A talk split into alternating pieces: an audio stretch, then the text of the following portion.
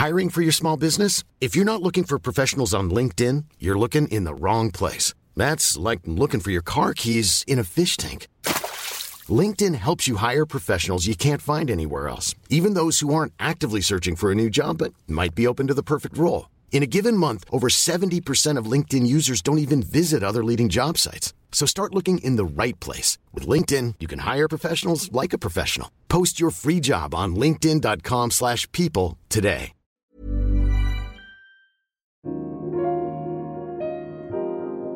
Bonjour à tous.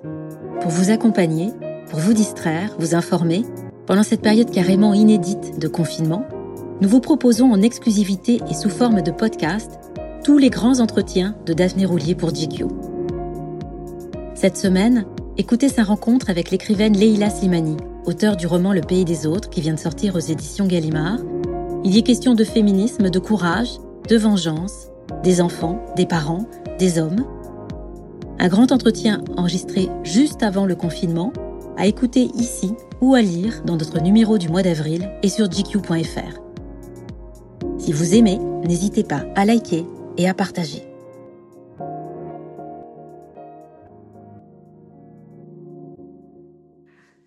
Leila Slimani, bonjour. Bonjour.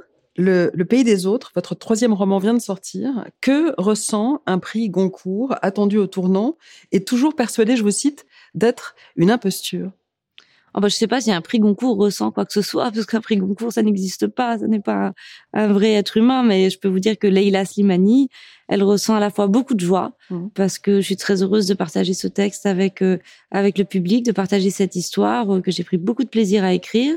Et puis, je ressens bien sûr un peu de, de nervosité, euh, de l'excitation, donc des sentiments mêlés. Vous avez toujours le sentiment d'être encore aujourd'hui dans l'imposture, ce que vous disiez il y a... Absolument, ouais. J'ai toujours l'impression d'être dans l'imposture. J'ai toujours l'impression que les gens vont finir par découvrir cette imposture. C'est surtout ça qui, qui m'inquiète, qui vont finir par se dire, bah non, mais en fait, c'est pas du tout un écrivain. Elle est juste totalement nulle. Ça n'a aucun intérêt ce qu'elle raconte. Donc, euh, oui, oui, je suis toujours terrorisée par ça.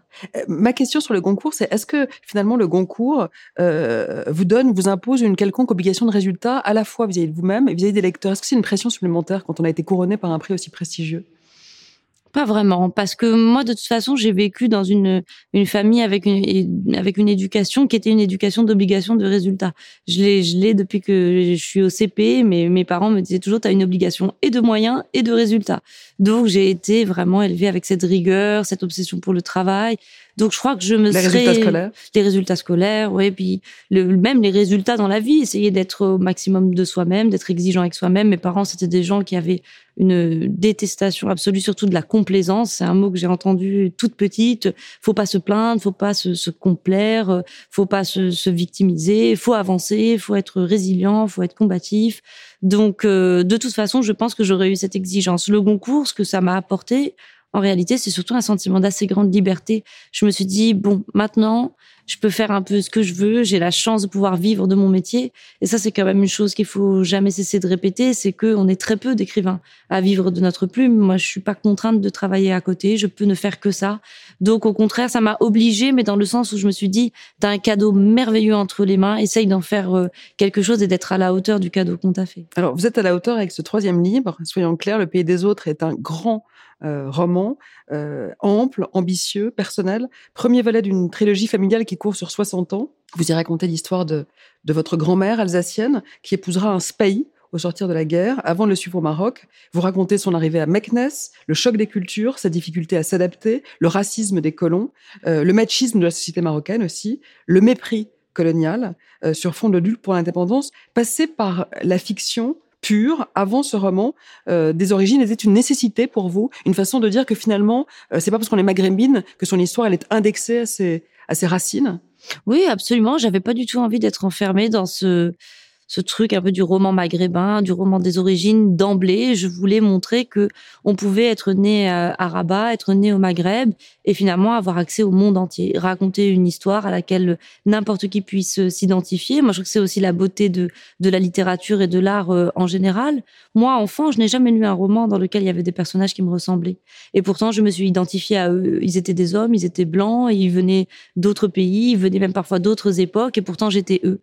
Et c'est la magie de la littérature Aujourd'hui, on a de plus en plus de mal à penser ça. On pense qu'il faut toujours parler de soi, qu'on ne peut parler qu'au nom de sa communauté, au nom de gens qui ont la même couleur, la même sexualité que nous. Et moi, je m'inscris complètement en faux par rapport à ça. Je crois qu'au contraire, ce qui nous, ce qui nous enrichit dans la littérature, dans l'art en général, c'est qu'on découvre qu'on peut être quelqu'un d'autre et que malgré nos différences, malgré le fait qu'on n'a pas la même religion, la même culture, il y a une permanence des émotions. Qu'on soit chinois, marocain ou américain, on a envie de faire de l'amour de la même façon, on a peur de la même façon, on meurt de la même façon. Et moi, c'est ça qui, m'intéresse, c'est cette, euh, cette permanence. Mais je dirais que le pays des autres aussi, il faut pas l'oublier, même si c'est inspiré par l'histoire de mes grands-parents, c'est aussi de la fiction. Je voulais vraiment aller vers la saga familiale, vers euh, le romanesque comme je l'ai aimé quand j'étais euh, quand j'étais adolescente. Donc finalement, par le truchement du romanesque, bien sûr, je me redécouvre, je parle de mes origines, mais j'essaie d'élargir à autre chose que moi-même, à une histoire qui soit vraiment une histoire purement romanesque. Alors, ce livre, c'est que aussi, euh, il y a beaucoup de violence qui, qui sourd dans vos livres, et, ce roman n'y échappe pas, parce que c'est un peu la généalogie de la violence. Violence coloniale, violence envers les femmes, violence politique et intime. Oui, bien sûr. Et puis, euh, comme je, je travaille toujours d'abord sur l'intimité, sur le couple, sur la famille, j'ai toujours pensé que c'était le premier lieu de la violence. On, on décrit souvent euh, la maison, le foyer comme un, un lieu de refuge, un endroit où on viendrait se reposer des turbulences de l'extérieur, alors que je pense que c'est toujours là que se passent les premières violences et, les pires violences. C'est là que les adultes se battent entre eux, c'est là qu'on exerce la violence contre les enfants, contre les domestiques. Toutes les formes de violence existent à l'intérieur du foyer. Donc j'ai toujours eu envie de, de raconter ça. Et bien sûr, ce roman n'y échappe pas aussi parce que c'est une époque particulièrement violente. La première partie s'appelle La guerre, la guerre, la guerre, parce que la guerre est partout. La guerre, elle est le souvenir de la Seconde Guerre mondiale qui a quand même traumatisé les personnages principaux, Amine et, Mathilde. Il faut imaginer ces gens à cette époque qui, en 1945, reprennent leur vie comme avant, comme si de, rien n'était. Aujourd'hui, on est habitué à aller chez le psy, à parler de ces traumatismes, de ces syndromes post-traumatiques. Ces gens-là, euh, ils sont pas du tout passés par là. Ils ont repris du jour au lendemain leur vie avec leurs cauchemars, avec, euh, avec les angoisses liées à ce qu'ils avaient vu et à ce qu'ils avaient vécu. Et puis il y a la guerre d'indépendance, il y a la guerre aussi des femmes pour euh, pour exister. Ce que ce que je voulais apporter aussi à ce roman par rapport à, aux autres romans que j'ai pu lire sur l'époque coloniale, c'était vraiment un point de vue féminin. C'est-à-dire que les femmes, ce sont toujours les grandes oubliées de cette époque. Elles vivent doublement la situation du colonisé. Elles sont doublement dominées, doublement, doublement victimes. Voilà, doublement victimes. Ben, de la même manière qu'on dit au colonisé, tais-toi, reste à ta place, ne va pas ici. La femme, on lui dit tout le temps, tais-toi, reste à ta place, ne va pas ici. Qu'elle soit d'ailleurs blanche ou basanée. Il y a une forme d'universalité de la domination des, femmes qui transcende même le régime colonial. Euh, votre grand-mère ne se sentait appartenir à aucun pays, d'où le titre euh, du livre, du roman. Vous partagez ce même sentiment de n'être ni complètement marocaine, ni vraiment française, un peu comme l'arbre du roman, mi-citron, mi-orange Absolument, oui, j'ai toujours eu le sentiment que je vivais dans le pays des autres, que j'étais hmm, un peu insulaire, que j'appartenais à une minorité, ou en tout cas que je ne pouvais pas représenter les autres, que je ne pouvais pas légitimement me, me targuer d'être une, une Française et de parler en tant que Française, ou d'être une Marocaine et de parler en tant que Marocaine. J'ai toujours une position un peu extérieure, donc une position d'observation, mais je dirais que peut-être que c'est la meilleure position pour être écrivain, que en fait, tous les écrivains vivent dans le pays des autres, vivent un petit peu à l'extérieur et en même temps dans une espèce de fascination et de d'amour immense pour les autres, parce que c'est ça qui nous nourrit. Pourquoi on écrit? Parce que les autres nous intéressent, nous fascinent, parce qu'on a envie de, les comprendre et de les connaître. Vous racontez euh, l'enfance de votre mère, euh, faite d'insultes et de moqueries. Euh, je vous cite, ni tout à fait une indigène, ni l'une de ces européennes filles de paysans, d'aventuriers, de fonctionnaires de l'administration coloniale qui sautaient à pieds joints sur la marelle. Vous avez reçu ces cicatrices en héritage.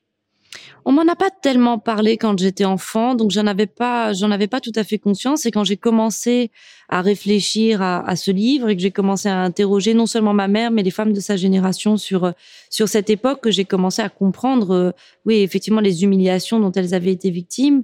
Euh, le cas de ma mère est particulier parce que ses parents étaient un couple mixte et un couple mixte dans un sens qui était encore moins habituel que les autres couples mixtes, c'était que l'homme était un indigène et que la femme était une, française. Et c'était extrêmement mal vu, en particulier par les Français, parce que l'idée de la femme blanche qui va avoir des rapports sexuels avec l'indigène, c'était quelque chose évidemment de très de repoussoir, de très très très de subversif. Donc euh, je me suis rendu compte de ça, et puis je me suis rendu compte aussi de ce que ça pouvait être pour un enfant d'assister à l'humiliation de ses parents. Je pense que c'est une des choses les plus terribles qui puissent qui puissent arriver. D'ailleurs, quand j'en suis témoin, quand je vois des gens être humilié devant leurs enfants, c'est quelque chose qui me brise le cœur parce que euh, l'enfant en a une conscience tout à fait aiguë. Il est absolument impuissant face à ça. Il a à la fois envie de consoler ses parents et de les défendre. Et il est beaucoup trop petit et beaucoup trop fragile pour euh, pour le faire. Et ça, ça m'a beaucoup euh, porté dans, dans le livre. L'envie de raconter aussi du point de vue de l'enfant ce que ça peut être l'humiliation politique. C'est-à-dire qu'on la comprend pas, on n'en comprend pas les enjeux et pourtant on la subit constamment. Vous avez vécu cette humiliation avec votre père, humiliation judiciaire? Oui, je l'ai vécu, même si moi, j'avais une mère tellement forte, enfin, j'avais même des parents tellement forts que j'ai jamais eu le sentiment qu'ils étaient purement dans euh, le fait de subir ou qu'ils étaient purement victimes parce qu'ils avaient une telle dignité et une telle façon de quand même aborder la vie avec euh, euh, avec beaucoup d'humour, parfois beaucoup d'humour noir d'ailleurs, que j'ai jamais ressenti que j'étais humiliée. J'ai senti que j'étais incomprise, que j'étais victime d'une injustice, mais c'était pas ça pour moi l'humiliation parce que je vivais dans un pays où beaucoup de gens étaient humiliés dans leur vie quotidienne, humiliés par la pauvreté, humiliés par l'absence d'éducation, humiliés par des puissants ou des bourgeois qui les traitaient comme moins que rien. Donc ça, c'est l'humiliation. Euh, donc euh, je trouvais ça, j'aurais trouvé indécent de me mettre euh, dans cette position. Moi, j'étais pas humiliée, j'étais victime d'une injustice, c'était différent. Votre mère a été humiliée. Est-ce que c'est pour poursuivre le combat précisément de votre mère que vous avez publié une longue enquête au Maroc, aux arènes, sexe et mensonges sur la vie sexuelle du, du Maroc, quitte à, à s'attirer les foudres du royaume? Parce qu'elle était très féministe, votre maman. Ma mère était très féministe, mais après ces sujets-là, par exemple, c'était pas du tout des sujets du, que le féminisme de la génération de ma mère abordait. Euh, ce sont des femmes qui sont beaucoup battues pour pour le droit au divorce, pour contre la répudiation, contre la polygamie, pour euh, que les femmes puissent garder euh, leurs enfants, pour des droits comme le travail, etc. Et puis les questions liées à la sexualité étaient des questions quand même très dérangeantes, très taboues, donc euh, que les féministes de cette génération répugnaient un peu à, à aborder. Voilà, donc c'est vraiment la nouvelle génération qui commence à travailler sur sur ces sujets-là. Donc je crois que ma mère, ma propre mère, elle a dû être assez surprise quand je suis allée vers ça parce qu'elle a dû se dire oh là là, elle va vraiment provoquer un, un scandale. Ce qui a été le cas, ça vous a valu oui, qui a euh, été la colère des postes coloniaux du Nord.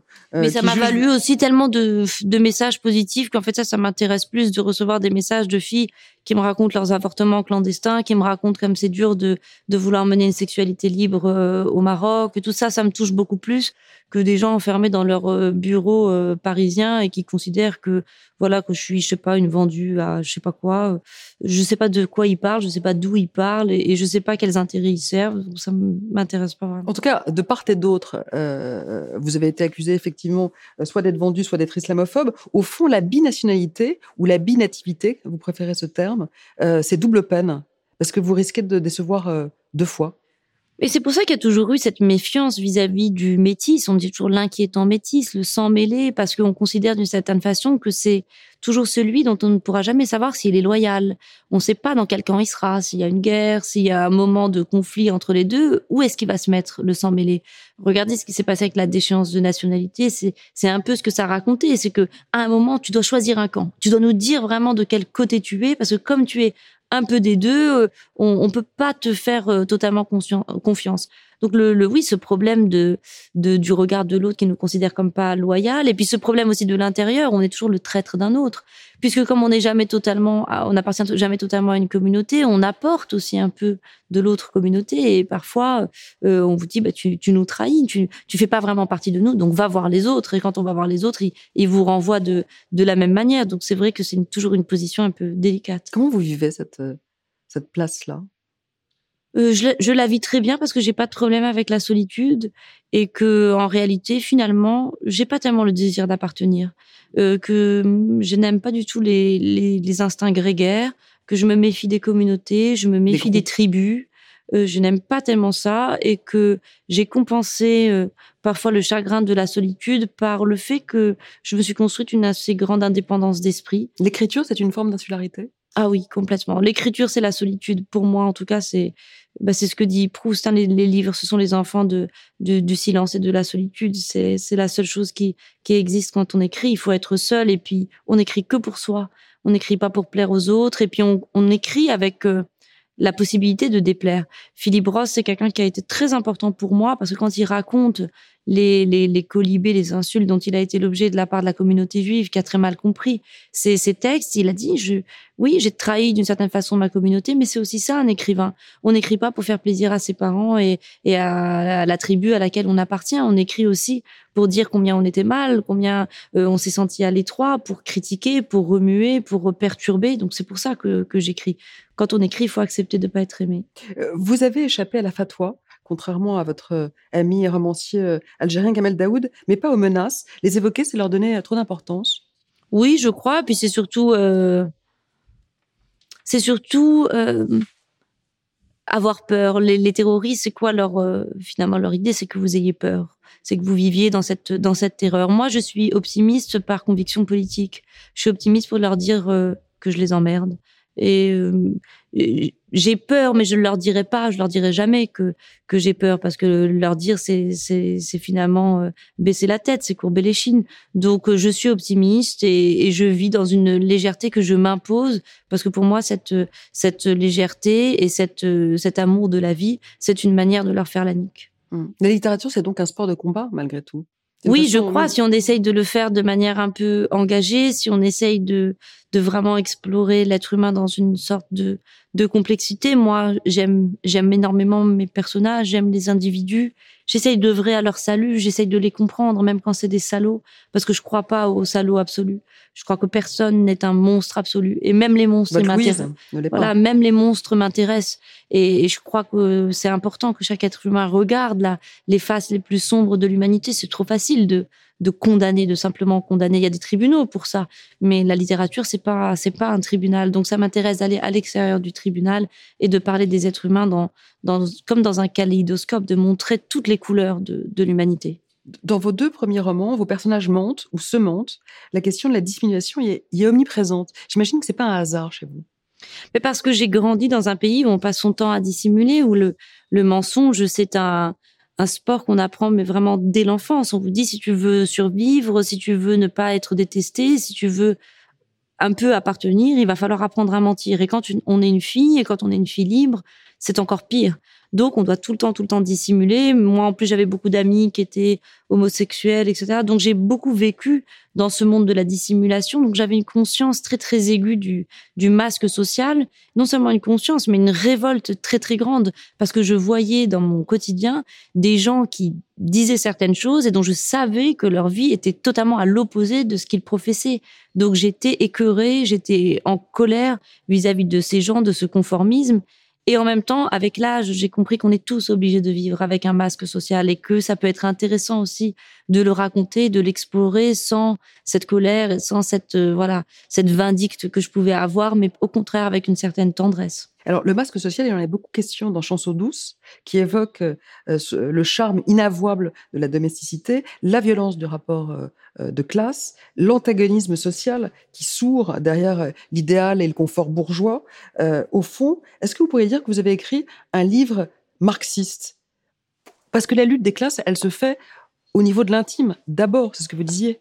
Oui, et puis Marx, Marx dit une chose très belle. Il dit que finalement, qu'est-ce que c'est que la bourgeoisie euh, capitaliste? C'est celle qui va noyer les rapports humains dans les eaux froides du contrat. Et c'est exactement ça, la domesticité. C'est ça, la nounou. On fait un contrat, vous travaillez pour nous, on a mis en place les règles, on est des gens bien. On vous paye, on vous respecte, on vous a mis des horaires. on ne vous exploite pas, nous ne sommes pas des méchants, euh, voilà, esclavagistes. Tout est clair, tout est net. Tout ça, c'est un mensonge, parce que rien n'est clair, rien n'est net.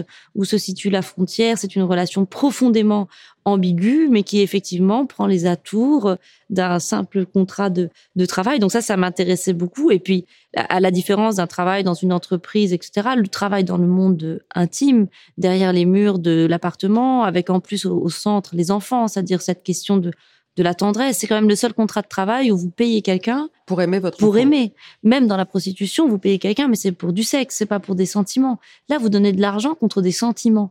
Euh, j'entendais même des copines à moi. Moi, je me souviens quand je faisais les enquêtes pour le livre, je disais mais comment t'as choisi ta nounou?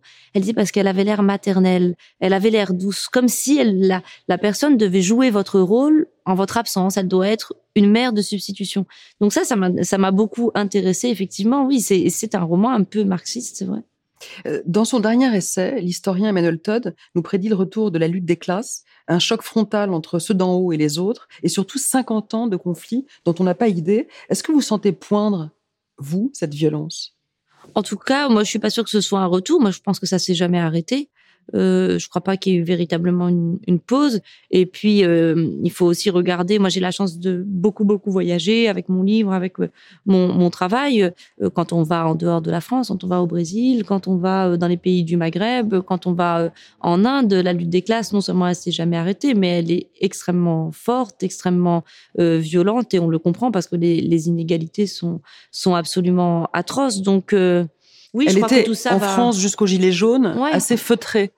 Aujourd'hui, euh, les gilets jaunes, le, film, je ne sais pas si vous avez vu Les, les, Les Misérables de Lajli, euh, qui montre très bien cette société de la ségrégation. Oui, Macron- assez feutré, Macron même si moi, quand ouais. je suis arrivée en France et que j'ai découvert la réalité des banlieues et qu'on voyait à peu près tous les dix ans des émeutes arriver, je me disais, mais comment les gens peuvent dire que, que tout va bien, etc. Donc, euh, feu, je sais pas si c'est feutré ou si c'est euh, une sorte d'arrangement où pendant dix ans, on est dans une forme d'aveuglement, on, on regarde pas, ça s'arrange et puis ça, ça, ça revient comme des sortes de fièvres, quoi, comme un, un pays qui aurait le paludisme et puis on a de temps en temps une espèce d'énorme crise. Mais, j'ai le sentiment aussi que les grandes crises globales, comme la, crise écologique, la raréfication des ressources, et aussi tous ces, questionnements qu'on a autour du féminisme, qu'on a autour des, minorités, tout ça nourrit aussi la lutte des classes parce que c'est ce que les Américains ont compris avec le concept d'intersectionnalité, c'est que toutes les inégalités se croisent, que bon ben il y a des, euh, par exemple, il vaut mieux être une femme blanche qu'une femme noire, il vaut mieux appartenir, c'est-à-dire que même à l'intérieur du, du féminisme, il y a des gens qui sont plus ou moins euh, dominés que d'autres, et c'est dans, dans Chanson douce, c'est aussi ce que j'essaye de montrer, c'est que l'exploitation de la femme par la femme, elle existe aussi, et que les femmes, elles sont aussi des capitalistes comme les autres. Donc, à l'intérieur de toutes les, les, les sections, on peut trouver des, des faisceaux d'inégalités qui sont absolument terribles. Donc, euh, c'est pas seulement la, lutte des classes, à mon sens, il va y avoir des luttes, euh, des luttes globales basées sur plein d'autres choses que, que la classe. Celui qui va posséder la terre, celui qui va avoir accès aux ressources, celui qui va vivre dans le pays où on peut simplement respirer. Euh, moi, je reviens là de New Delhi, je parlais avec des jeunes à la fac, ils me disaient, nous, tout ce qu'on veut, c'est respirer de l'air pur. Euh, nous, on a envie de partir, pas parce qu'on rêve euh, d'immigrer pour trouver du travail ailleurs, on a du travail ici, mais on ne peut pas respirer. On perd dix ans d'espérance de vie du simple fait de vivre dans cette ville. Donc, je crois que de nouvelles, euh, de nouvelles sources d'inégalité vont, vont émerger point, ouais. et vont nourrir aussi autre, autre chose que la classe sociale. Vous avez l'oreille d'Emmanuel Macron qui vous a proposé le Marocain de la culture, que vous avez refusé. Il, il vous a finalement nommé à la francophonie. Est-ce que vous discutez de ces sujets-là avec lui? Parce qu'on on a le sentiment qu'il est assez déconnecté de ces réalités-là. Non, je discute pas de ces sujets avec lui parce que j'ai pas une relation. euh, voilà, je lui parle pas euh, de manière régulière, etc. Je fais mon travail pour la, la francophonie. euh, Je rends euh, mes, mes comptes ou voilà, où je demande des choses aux gens qui travaillent avec moi euh, directement, mais je n'ai pas une relation personnelle et individuelle à Emmanuel Macron. Mais je pense que si je ressentais le besoin de lui dire telle ou telle chose, je voilà, je pourrais le faire et je suis sûre que qu'il m'écouterait. Mais, mais mais je vois pas mon rôle comme ça et puis je n'ai pas envie de mettre euh, le bras dans voilà là dedans. J'ai envie de garder, comme je disais avant, mon mon indépendance et, et ma solitude. C'est pas ma manière de fonctionner. Euh, v- votre, euh, votre éditeur ne vous a pas déconseillé de ne pas approcher de trop près le pouvoir en disant que le pouvoir abîme? Oui, il me l'a déconseillé, c'est vrai, mais euh, Est-ce que c'est pas un écueil, le pouvoir, pour, pour, un, pour un écrivain? Non, parce que je- tout est intéressant pour un écrivain. Tout est intéressant. Et aujourd'hui, on a une vision. Faut, il faut aussi se rendre compte d'une chose, c'est que moi, en tant qu'écrivain, bien sûr que ça m'intéresse de regarder. Moi, j'observe, je regarde comment les gens y sont. Alors, c'est facile quand on est un commentateur politique, etc. On critique les gens. Mais un homme de pouvoir, c'est aussi quelqu'un qui vit des expériences euh, extrêmement dures, extrêmement complexes, qui doit faire des choix que nous, euh, on peut pas imaginer. Et, et moi, je regarde ça aussi avec mon œil d'écrivain et avec mon indulgence d'écrivain. De la même manière que je pourrais vous dire cette indulgence pour n'importe qui. Hein. C'est pas, c'est pas une fascination pour le pouvoir, mais moi, tous les gens qui sont embarqués dans la vie, dans des situations complexes, ça me nourrit, ça m'intéresse. Donc non, je regarde ça avec une certaine distance, mais avec de, de l'intérêt, sans chercher du tout pour ma part, à accéder au pouvoir parce que le pouvoir ne m'intéresse pas du tout. Bien sûr, mais, mais à côté de ça, vous êtes très engagé. Vous avez euh, signé une tribune dans Le Monde, par exemple, aux côtés de Raphaël Glucksmann, euh, sur la crise migratoire et sur, euh, sur la Méditerranée qui est devenue un, un, cimetière. Vous êtes totalement en désaccord avec Emmanuel Macron sur la crise migratoire et sur la façon euh, de la gérer. Comment est-ce que vous vivez cet antagonisme? Parce que c'est un, vous, vous, êtes à la fois euh, la figure, l'icône de la francophonie et en même temps en désaccord avec la politique d'Emmanuel Macron dans ce domaine notamment mais je crois qu'on peut vivre en étant en désaccord. C'est-à-dire qu'aujourd'hui, on a l'impression qu'il faudrait des esprits purs, des blocs, qu'on devrait, on ne pourrait vivre ensemble que si on est d'accord sur tout. Moi, je, je suis pas d'accord surtout avec mon mari. Et pourtant, je vis avec lui tous les jours et je m'engueule avec lui et je trouve ça génial.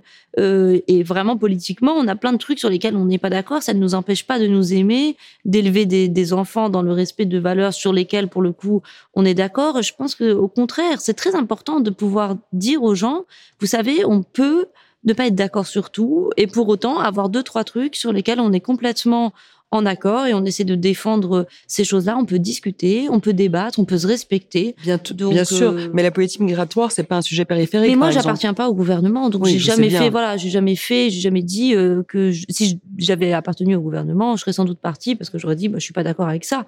Mais ce que je peux défendre aussi justement dans la francophonie, je défends aussi mes idées à travers ça. Je défends le fait qu'on peut appartenir euh, qu'on peut être du Maghreb et qu'on peut dire aux conservateurs, que ce soit au Maroc, en Algérie, en Tunisie, ouais, je suis maghrébine et je parle français et j'ai pas de problème avec ça. Et j'ai pas l'intention de m'excuser de parler euh, le français. Et non, je ne pense pas que nous, en tant que maghrébins, nous ayons une seule langue, une seule culture, une seule religion, qu'on soit d'un bloc. J'essaye de défendre aussi une diversité, d'ailleurs, de part, euh, de part et d'autre de la Méditerranée. J'essaye aussi dans le rapport avec la, les jeunesses africaines, de défendre aussi de, des discours un peu nouveaux. Et je crois que là-dessus, Emmanuel Macron et moi, on est tout à fait d'accord. Par exemple, sur la colonisation, on en a beaucoup parlé. Il essaye vraiment de faire un travail sur la mémoire de la colonisation que je trouve importante. Et puis, sur l'immigration, il y a un autre truc qui me tient beaucoup à cœur. C'est que moi, je pense qu'il faut aussi, d'abord, je suis très critique vis-à-vis -vis de la politique européenne. Je suis atterrée par la façon dont on parle des migrants. C'est-à-dire simplement les mots déjà qu'on utilise, ce mot de migrant, Migrant, puis la façon, voilà, la façon dont les gens, dont, dont, nos hommes politiques en France ou ailleurs en Europe, cette, ce, ce langage condescendant, euh, réifiant que je, je, trouve complètement irrespectueux vis-à-vis -vis de, de ces gens, de ces réfugiés qui vivent des situations terribles. Mais il y a d'autres gens dont on ne parle jamais. C'est aussi tous les dirigeants, notamment des pays africains, qui voient leur jeunesse partir et mourir en Méditerranée, à qui personne ne demande jamais de compte. Mais moi, je considère que ces gens qui n'en ont rien à faire de leur jeunesse, hein, les dictateurs qui sont depuis 20, 30, 40 ans au pouvoir et qui voient leur jeunesse mourir de faim et être prête à, crever sur, des, radeaux plutôt que de rester dans leur pays parce qu'ils n'ont accès à rien, ni même à l'éducation de base. Moi, ça aussi, ça me, révolte. Et, je comprends la révolte de la jeunesse africaine, non seulement vis-à-vis -vis de l'Europe, mais vis-à-vis -vis aussi de leurs propres dirigeants. Et il y a une chose que je trouve merveilleuse au Maghreb, c'est de voir que depuis dix ans, quand même, c'est soulevé ce sentiment voilà de ce qu'on appelle le hogra au Maghreb, ce sentiment d'indignité et, et, voir ça, c'est quelque chose qui me, moi, qui me galvanise en tout cas. Il, est une, il y a une légende urbaine. Hassan II serait venu en France avec un architecte pour construire un pont entre nos. C'est vrai? Oui, alors il y a eu une réunion. C'était une réunion avec la Commission européenne euh, avec euh, Delors et ils se sont retrouvés. Quand il est arrivé dans le bureau, il aurait été accompagné d'un architecte, de plusieurs ingénieurs, disant voilà j'ai des plans, c'est tout à fait faisable. On peut faire un, un pont entre le Maroc et, et, et l'Espagne. Et ce qui est intéressant, c'est que moi à l'époque où j'ai fait Sciences Po, c'était encore quelque chose qui faisait rêver. On imaginait euh, quelque chose comme, moi je me souviens que c'était encore une époque où le Maroc pensait avoir un, statut d'associé très rapproché de l'Union européenne, euh, la possibilité même que le Maroc et la Turquie intègrent l'Union européenne. Voilà, ça existait, ça faisait rêver les gens. Imaginez aujourd'hui en 2020, on ne pourrait plus jamais envisager ça. Et c'est quand même très très bizarre. Moi, c'était une époque d'abord où l'Union européenne faisait rêver. Tu vois, euh, on avait 20 ans et on voulait tous travailler pour l'Union européenne. Si je dis ça à mes, à mes enfants, ils vont penser que je suis complètement folle. Et pourtant, c'est vrai que ça nous a fait rêver, qu'on voulait tous faire Erasmus, qu'on trouvait que c'était une idée merveilleuse et tout. Et, c'est triste de voir non seulement la déconfiture de l'Union européenne, mais à quel point elle s'est complètement coupée de ses, de ses frontières euh, au sud et à quel point elle ignore ce sud, alors que ce sud a énormément à lui apprendre Simplement, quand on regarde les révolutions arabes, j'y reviens, euh, on parle tout le temps de la liberté, etc. Et on a une vision du monde musulman comme un monde très fermé. Mais où est-ce qu'on se bat pour la liberté depuis dix ans? Où est-ce qu'on sort dans la rue? Où est-ce que les femmes se battent? Peut-être que là où on réfléchit le plus et où on écrit le plus le mot liberté, c'est au Maghreb. Et je pense que l'Europe, elle ferait mieux d'écouter et de regarder cette jeunesse qui a beaucoup, beaucoup à lui apprendre. Je pense qu'il avait compris des choses que disent les Gilets jaunes aujourd'hui. Ça se disait déjà dans les rues de Tunis il y a dix ans. Est-ce que la culture euh, peut être une réponse à la crise euh, démocratique aujourd'hui? Est-ce que le gouvernement Macron en fait assez en termes de politique culturelle, d'après vous?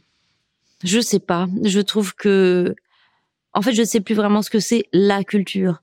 Euh, j'ai le sentiment, oui, qu'on parle de, de, ce qui se fait, bah, de, de des objets culturels.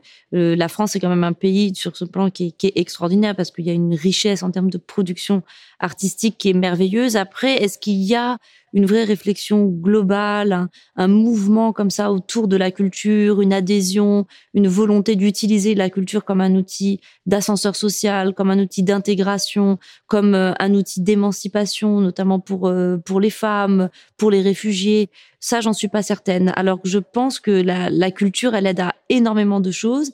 Évidemment, elle oblige à une forme de, de complexité. Elle oblige à, beaucoup de courage. Elle oblige à l'exigence. Elle oblige à regarder les êtres humains avec euh, ambition, en se disant que on peut y arriver, qu'on peut apprendre, qu'on peut s'élever, que apprendre un instrument, apprendre à chanter, apprendre à s'exprimer, c'est aussi devenir un être libre. C'est aussi devenir un être, euh, un meilleur citoyen qui a plus de d'armes pour se défendre face à nos démocraties. Mais on est dans des moments aussi tellement troubles on est dans des moments où, euh, quand vous voyez l'état, bien sûr, de l'hôpital public, de l'école, de, de tous nos services publics, les gens peuvent avoir le sentiment que bon, bah, aller mettre de l'argent dans la culture, c'est presque un combat euh, euh, d'élite, un combat, voilà, comme ça, c'est un truc en plus. C'est parfois un peu inaudible de défendre ça, alors que moi, je crois qu'il y a vraiment des combats sociaux et des combats même économiques qui peuvent se mener à travers la culture, mais je suis pas certaine que aujourd'hui il y ait beaucoup de gens pour l'entendre. Revenons aux relations maîtres domestiques. De la cérémonie de Chabrol à Parasite de Bong Joon-ho, nombreuses sont les variations sur ce thème. Euh, euh, Chanson douce a aussi droit à une adaptation euh, au cinéma en France et bientôt aux États-Unis. Pourquoi, d'après vous, la servitude fascine-t-elle tant? Est-ce que finalement les, faits divers seraient de, de puissance anxiolytique?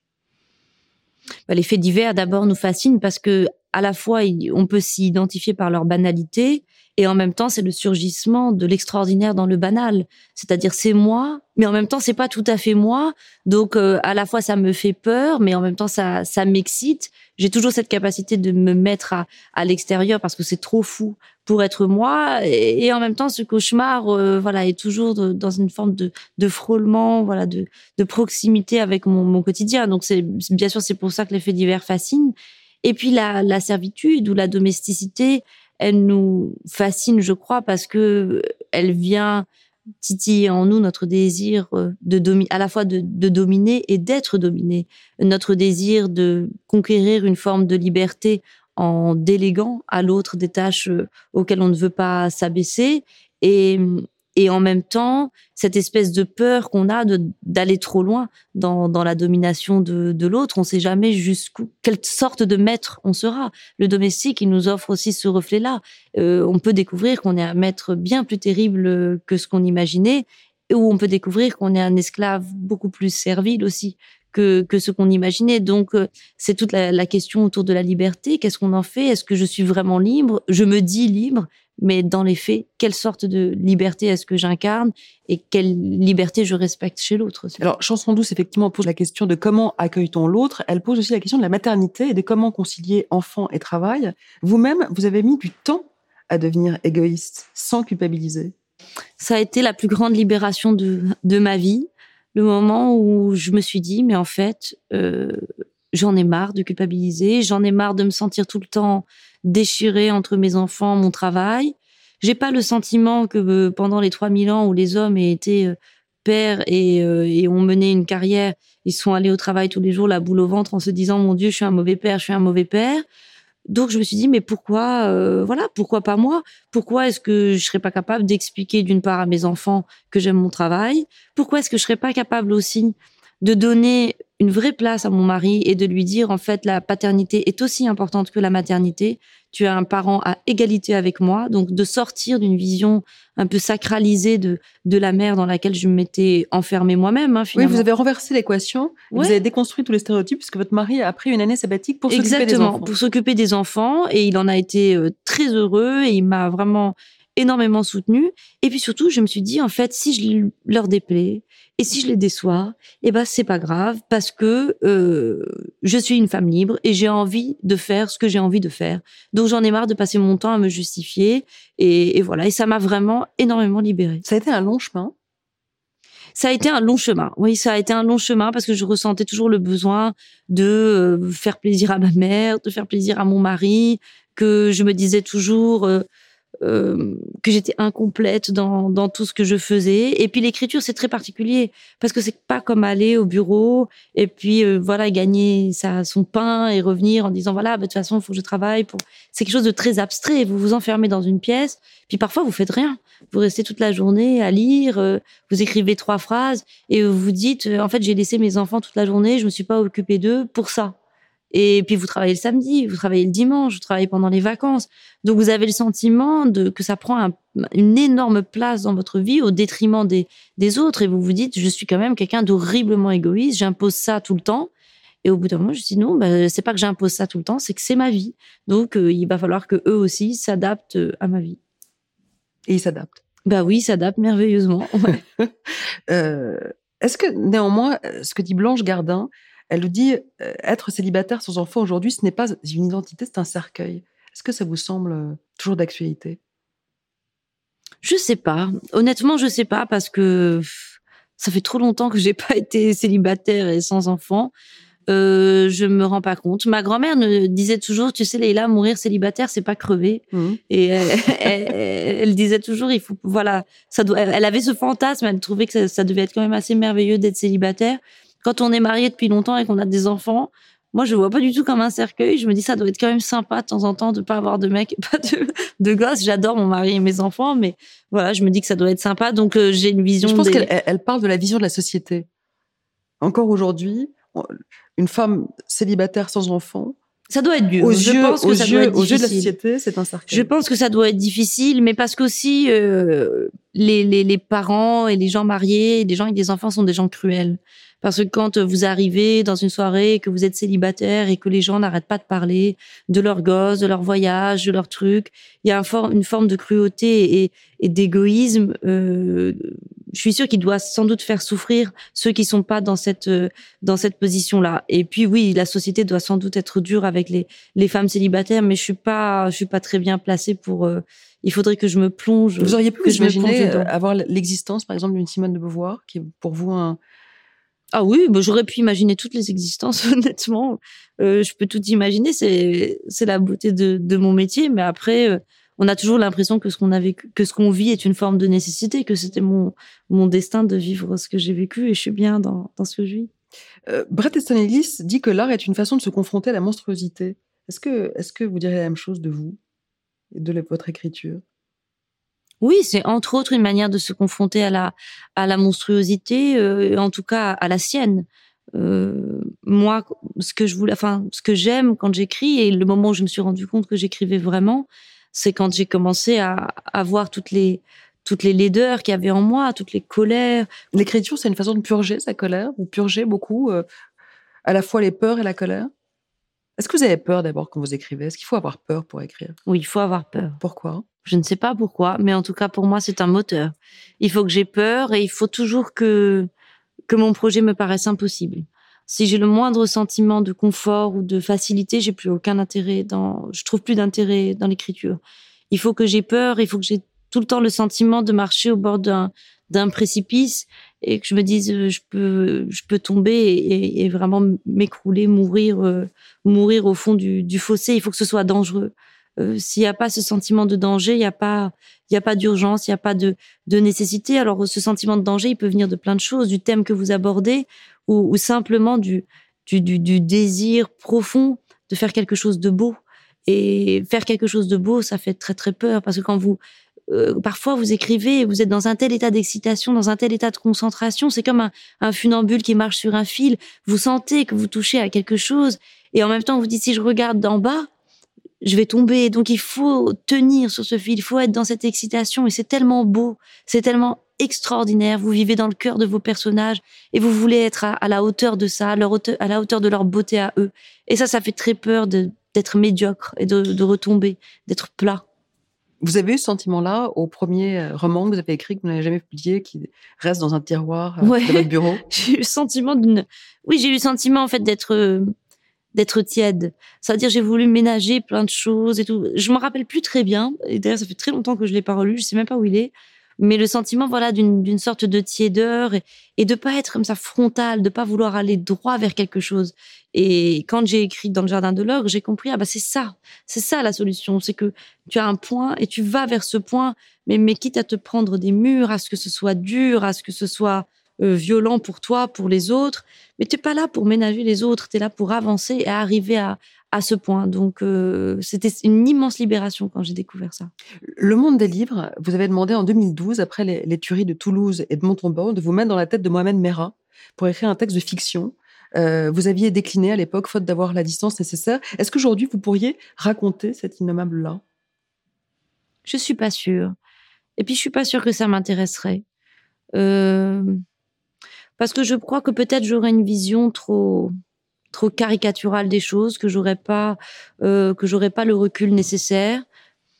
Et puis, euh, en vérité, je sais même pas si c'est très intéressant d'être dans la tête d'un d'un terroriste de cet acabit. Peut-être que c'est beaucoup plus manichéen qu'on ne le pense. Peut-être qu'ils sont beaucoup moins intéressants qu'on le pense. J'ai l'impression que ce serait peut-être euh, lui faire un cadeau que de lui donner de la poésie et des, beaux, des mots magnifiques ou, de lui conférer une place en, en littérature, alors qu'au fond, c'est peut-être un être juste médiocre et bête.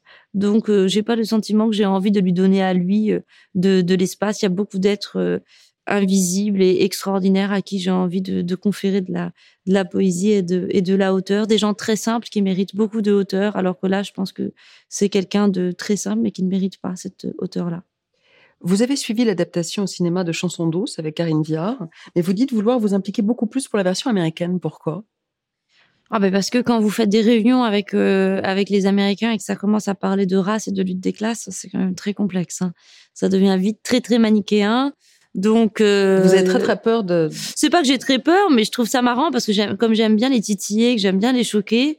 Euh, je trouve ça marrant de les voilà de les obliger à réfléchir un peu différemment, à ne pas voir les rapports de race comme toujours blanc, noir, pauvre, riche voilà d'essayer de de casser cette de, voilà de réinsuffler de de l'ambigu un peu partout. Et en fait ça se passe assez bien mais mais j'aime bien les, les voir avec les yeux ronds comme ça disant oh my god oh my god je trouve ça assez marrant. Donc vous les suivez de très près? Ouais je les suis d'assez près euh, vous avez une écriture très cinématographique. Vous êtes influencé par le cinéma le cinéma dicte votre stylo?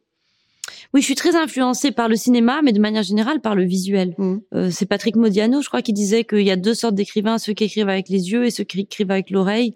Et moi, j'écris clairement avec les yeux, mais de la même manière que je pense qu'il y a des cinéastes qui sont des écrivains avec une caméra il y a vraiment des cinéastes, pour moi, Desplechin ou Almodovar, c'est des grands romanciers, sauf qu'au lieu d'écrire, ils ont une caméra.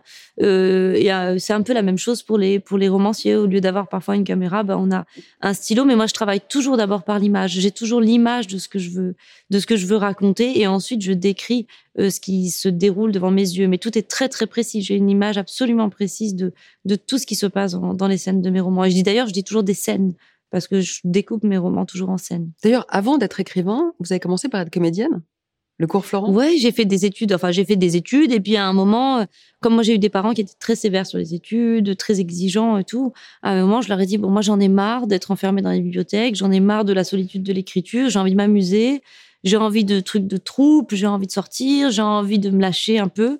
Et donc, je, je, leur ai dit, voilà, je vais faire du théâtre pendant deux ans, vous m'embêtez plus avec les résultats, les études. Et ça a été vraiment des années euh, géniales. J'ai adoré d'abord la vie que ça m'a permis d'avoir.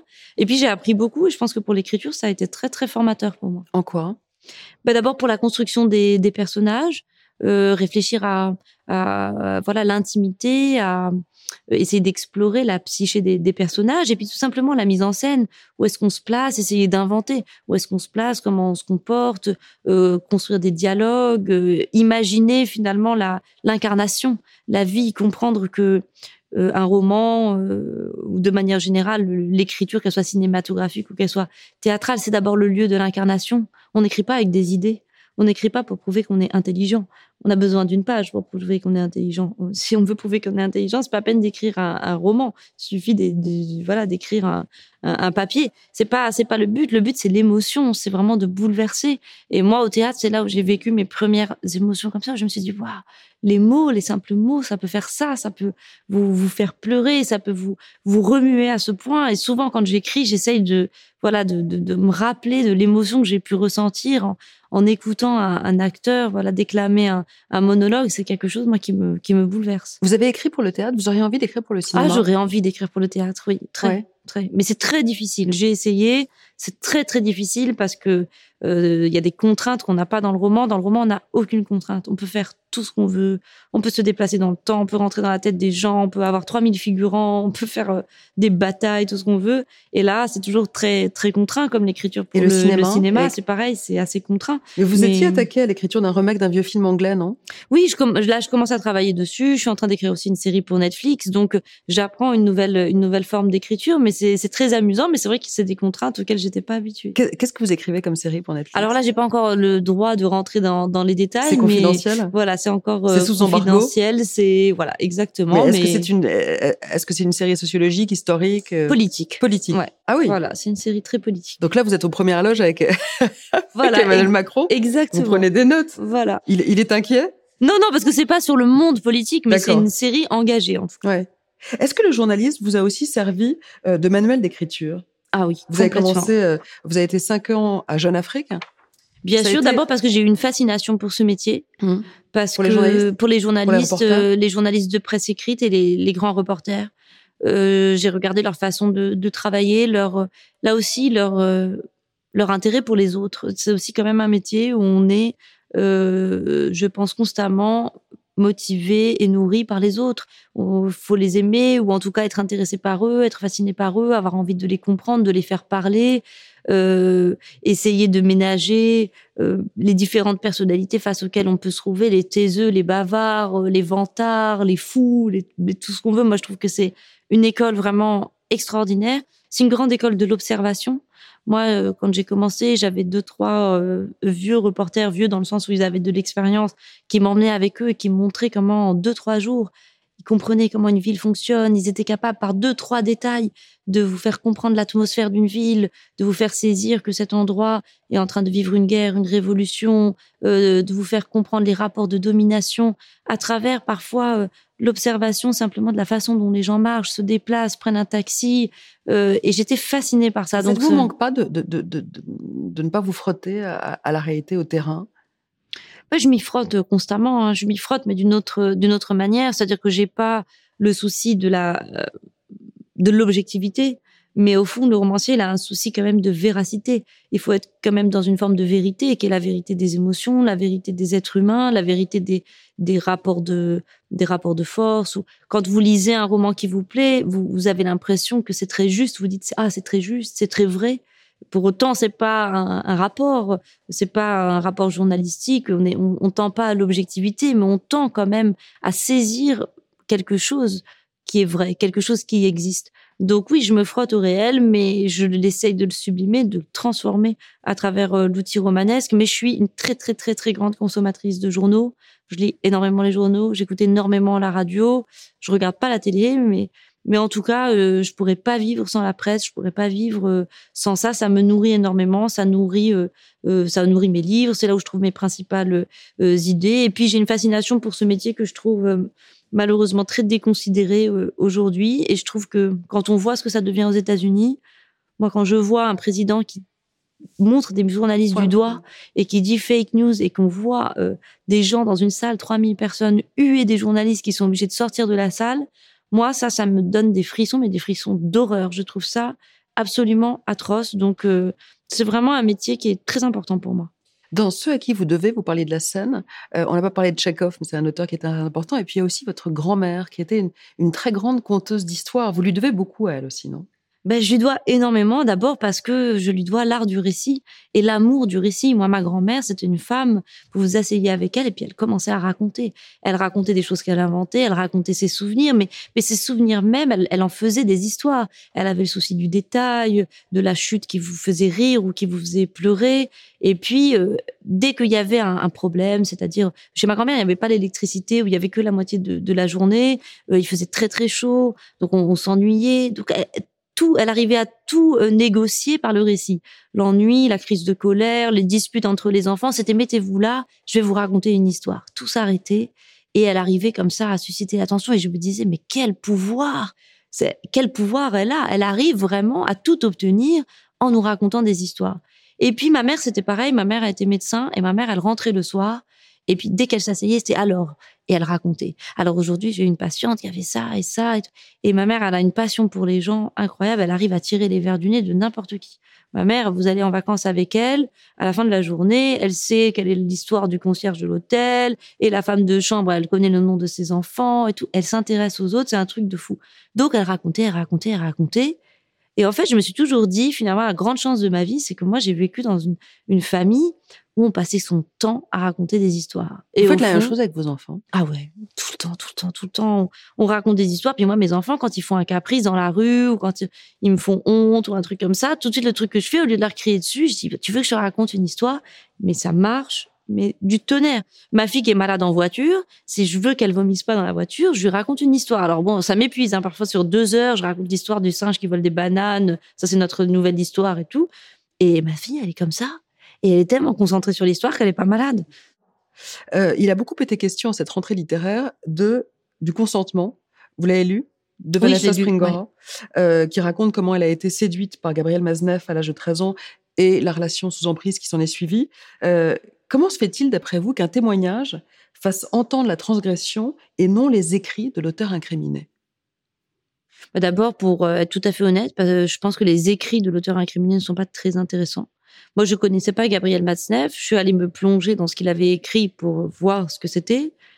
Et euh, pour le coup, l'artiste ne sauve pas l'homme. Hein. Hum. C'est vraiment le, moins qu'on puisse dire. C'est un artiste médiocre, en plus d'être un, un, criminel et un homme euh, apparemment horrible.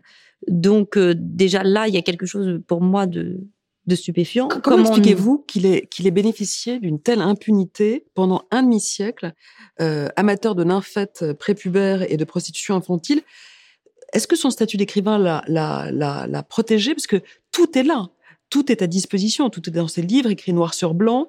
Euh... Je sais pas si c'est son statut d'écrivain. Je pense que c'est un entre-soi. Euh, masculin euh, qui prend ce genre de truc à la légère. Ouais, bon, elle a 15 ans, elle a 16 ans, elle a 17 ans, c'est quoi On parle d'enfants euh, euh, oui, voilà, à Manille qui ont 6, 7, 8 ans. Et ça, bon, il raconte ça, on sait pas vraiment si c'est vrai, il raconte ça dans les dîners, ça fait bien rigoler, un peu de subversion, ça nous ça met un peu de piquant dans les conversations mondaines un peu ennuyeuses. Je pense qu'il y a à la fois une forme d'indécence et en fait de terribles désinvolture, de de réel désintérêt pour l'autre. Euh, qu'est-ce que Maznev révèle du monde de l'édition et des médias en général? Parce que c'est fou les, soutiens dont cet homme a bénéficié. Honnêtement, moi, je ne me l'explique pas du tout. Je ne comprends pas du tout comment c'est possible. Alors, est-ce que c'est parce qu'on ne le prenait pas au sérieux? Est-ce que c'est parce que... C'est un argument un peu court quand même voilà, moi je pense pas que ce soit ça parce que les gens disent non, mais il disait ça, on le croyait pas. Quand même, il l'a répété moult et moult fois. Il l'a écrit Et il l'a écrit et il y a des preuves que effectivement il est allé à Manille ou je sais pas où euh, coucher avec des enfants. Bon après, je vais vous dire, c'est pas non plus euh, le seul. Hein. Euh, moi, par exemple, pour je suis marocaine, je suis allée à Marrakech il y a pas très longtemps. J'ai vu des choses, j'ai assisté à des choses qui sont vraiment mais, choquantes. Des enfants de 11 ans, 12 ans dont on sait qui se prostituent à Marrakech, dans une ville où vont des Français tous les tous les ans à Noël, euh, pendant les vacances, etc. Ça existe, ça se passe, c'est là. Oui, mais c'est pas un auteur qui reçoit non, la Non, mais ce que je veux dire, voilà, c'est que les gens savent que, que, tout ça, ça existe. Donc, je ne sais pas du tout pourquoi il a bénéficié d'une telle protection. Bah, apparemment, il avait effectivement beaucoup d'amis qui l'ont congratulé, qui l'ont publié, qui l'ont euh, félicité, qui lui ont donné des, des prix. Je trouve ça stupéfiant et je ne me l'explique pas du tout. Et apparemment, en plus, ça n'est pas le seul parce que autour de lui, il y a d'autres gens qui se sont vantés d'être allés avec lui euh, euh, à Manille ou je sais pas où. Donc c'est absolument écœurant et honnêtement, je me l'explique pas du tout. plusieurs éditeurs, dont le vôtre Gallimard, ont décidé de retirer les livres de, Gabriel Maznev de la vente, dont les moins de 16 ans. Est-ce que c'était la réponse la plus adéquate? Vous qui êtes, je sais, très attaché à la liberté d'expression. Bon, moi, je pense qu'il fallait le faire dans la mesure où sur la forme, ce qu'écrit Gabriel Maznev, c'est la forme d'un journal. Donc, euh, il dit ce qu'il fait d'une certaine manière. Il fait état de sa vie, il s'en vante. Et là, il se vante de choses qui sont des crimes. Et en plus, il parle de femmes qui ont existé, qui sont vivantes et qui aujourd'hui encore ont à subir euh, le fait que tout ça est publicisé. Donc, je comprends la décision d'Antoine Gallimard de faire ça. Après, euh, il faut quand même être vigilant sur le fait de retirer des livres de la vente parce que si on commence là, est-ce que ça veut dire que demain, on va retirer le journal d'André Gide? Est-ce que ça veut dire qu'on va retirer les livres de Paul Bowles? Est-ce que ça veut dire qu'on va se mettre à confondre l'artiste et l'homme? Un artiste, il se juge en fonction de critères artistiques. Un homme se juge dans des tribunaux. Un très grand artiste sera toujours un très grand artiste. Qu'on le veuille ou non, Voyage au bout de la nuit est un chef-d'œuvre. L'homme qui a écrit ce livre était un criminel et il a été condamné. C'était un nazi et un collaborateur. Mais on ne peut pas juger Voyage au bout de la nuit en fonction des jugements qui ont été prononcés dans un tribunal. Vous savez que ce que, ce que disait Milan Kundera, il affirmait que l'art exige la suspension du jugement moral. Alors, est-ce que ça ne vaut pas aussi pour Maznev C'est-à-dire, exige la suspension du jugement moral vis-à-vis de l'œuvre, pas vis-à-vis de l'homme. Bien sûr, mais doit-on considérer les journaux intimes comme une preuve à charge? Par exemple, Vanessa Springora, elle-même... Ah, le journal, c'est une forme particulière quand même. Ce serait un très grand roman euh, on, pourrait se poser des questions littéraires un peu plus complexes. Le journal, c'est quand même une forme particulière. Mais ces romans sont des tribunes pro-pédophiles aussi. Hein. Oui, ça, j'ai jamais lu ces romans. J'ai regardé un peu les, journaux et c'est vraiment. Parce que ce qui est intéressant, hein. c'est que Vanessa Springera déplore elle-même la censure euh, euh, des livres de Maznev, qui dit-elle sont le marqueur d'une époque. Elle aurait préféré que ces livres soient encadrés par des textes avec un, un, avertissement rappelant au lecteur qu'effectivement ça tombe sous le coup de la loi. Moi, je préfère toujours ça parce que je crois qu'il faut toujours regarder le lecteur comme un être intelligent et un être responsable lecteur ou le spectateur ou n'importe quoi, euh, celui qui a qui est en contact avec l'œuvre d'art, il a les armes. Il faut simplement voilà lui donner un, un appareil critique, lui donner les outils pour comprendre d'où vient l'œuvre, d'où on parle, pourquoi à cette époque-là on est capable d'écrire ça, en quoi il y a dans le comportement peut-être de l'homme qui l'a écrit ou de la femme qui a quelque chose de répréhensible et tout. Il faut donner toutes les armes, mais après, si l'œuvre en tout cas vaut la peine, il n'y a aucune raison de la censurer ou de ne pas, voilà, de ne pas la publier, de ne pas la, vendre. Euh, après, moi, je dis sur Madnev, je vais pas défendre son œuvre parce que je ne crois pas qu'on soit en face de la censure d'une immense œuvre d'art. Est-ce que malgré tout, la littérature a une responsabilité vis-à-vis du lecteur? Non. Moi, je crois pas. L'art ne doit euh, pas être moral il n'y a pas de responsabilité de de, de l'auteur. C'est comme à l'époque de, je me souviens de Charlie Hebdo quand on a incriminé Welbeck en lui disant qu'il avait une forme de responsabilité Au parce que soumission. voilà l'écriture de soumission aurait mis le feu aux poudres. C'est complètement faux. Pour moi, l'écrivain n'a pas de responsabilité vis-à-vis de la société. Il écrit ce qu'il a à écrire. Sa seule responsabilité, c'est d'être le meilleur écrivain possible. Et c'est ce que Georges Bataille dit. Il dit il n'y a pas de l'écrivain n'a pas à, être moral, mais il y a une forme d'hyper morale l'hypermorale de la littérature, c'est simplement d'essayer d'être le plus possible à la hauteur de son art, de faire quelque chose qui vraiment soit exigeant et qui euh, épouse toutes les complexités que la littérature euh, nous permet. C'est notre seule notre seule responsabilité. Mais on peut pas être tenu pour responsable, comme les gens qui disaient à Salman Rushdie, euh, finalement vous êtes responsable de la mort des de votre éditeur japonais ou de votre traducteur parce que vous avez écrit ce livre incendiaire. Faire ça, c'est s'engager dans quelque chose de très très dangereux. Donc non, l'écrivain ou de manière générale l'artiste n'est pas responsable.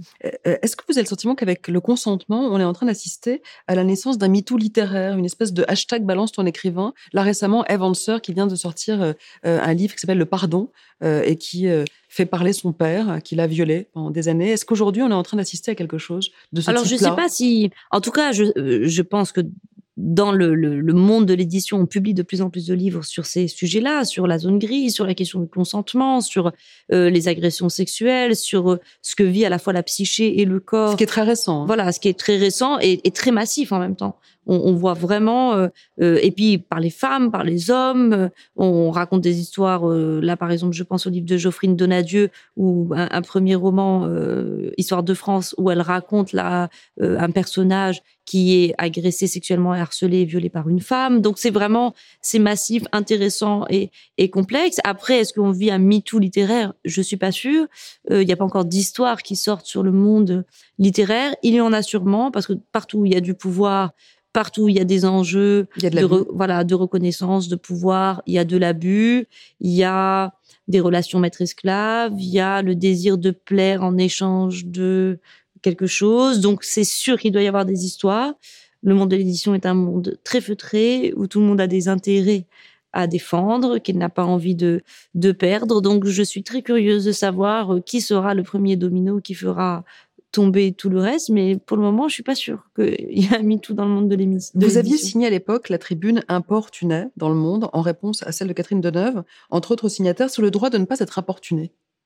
Vous, vous êtes donc contre ce, ce hashtag balance ton porc ah non, pas du tout. Si, non Non, pas du tout.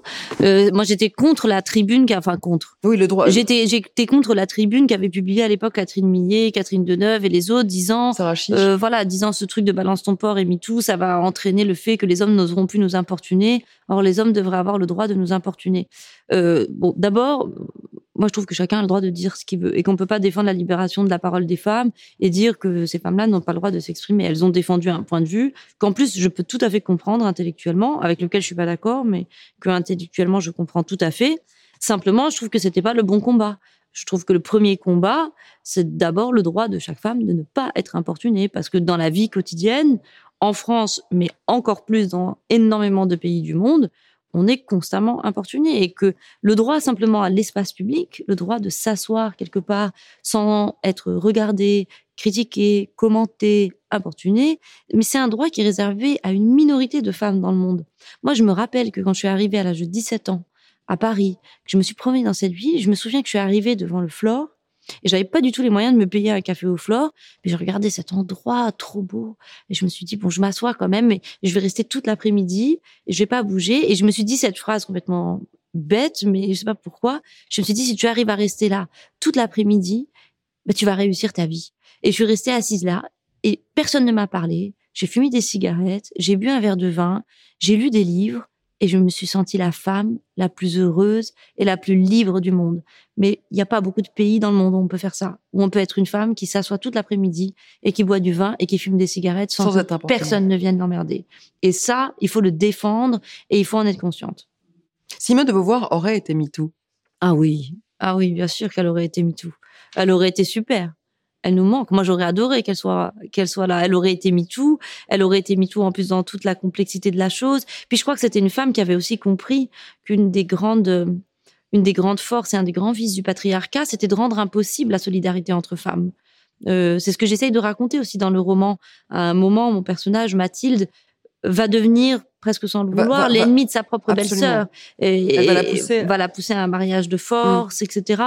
un mariage contre nature. Voilà. Et moi, c'est ce qu'on m'a beaucoup raconté quand j'étais petite. J'ai beaucoup vu des mères dire à leur fille, tombe pas enceinte, sors pas comme ça, sors pas parce que tu provoques les hommes, fais pas ci, fais pas ça.